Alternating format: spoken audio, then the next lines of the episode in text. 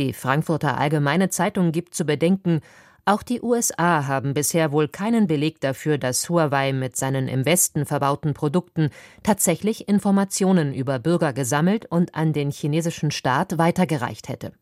Geschweige denn dafür, dass Peking gleichsam per Huawei Fernsteuerung westliche Netze stören oder manipulieren könnte. Anlässe für Misstrauen aber gibt es reichlich. Die nationale Sicherheit gebietet es, dass Deutschland sich nicht mit chinesischer Technik vernetzt. Die Badische Zeitung aus Freiburg lobt, dass die Bundesregierung jetzt kritisch die Rolle chinesischer Hersteller beim Ausbau des Mobilfunknetzes prüfen will, ist eine gute Nachricht. Wenn Deutschland nun versucht, sich von China abzunabeln, dann ist das der richtige Weg. Das Handelsblatt veröffentlicht zwei Meinungsbeiträge.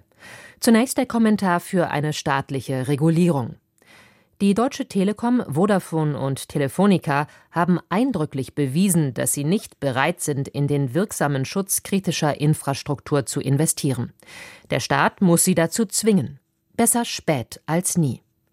In dem zweiten Kommentar des Handelsblatt wird hingegen der Vorstoß der Bundesregierung gerügt. Bis wann die Komponenten entfernt werden müssen oder welche konkret gemeint sind, bleibt bislang unklar. In der Branche staunen selbst Wettbewerber der Chinesen über die Tollpatschigkeit und offensichtliche Unkenntnis der deutschen Beamten. Angeblich habe man erst jetzt begriffen, wie viel chinesische Technik in den deutschen Netzen stecke. Die Märkische Oder-Zeitung aus Frankfurt-Oder thematisiert den heutigen Weltfrauentag. Auch wenn die Quotenregelung das Tempo bei der Besetzung von Frauen in Führungspositionen minimal angezogen hat, sie allein wird nicht reichen auf dem Weg zur Gleichberechtigung am Arbeitsmarkt. Zumal sie auch nur die Führungspositionen bei großen Konzernen betrifft. Doch spätestens der Arbeitskräftemangel wird ein Umdenken in erfolgsorientierten Unternehmen erzwingen.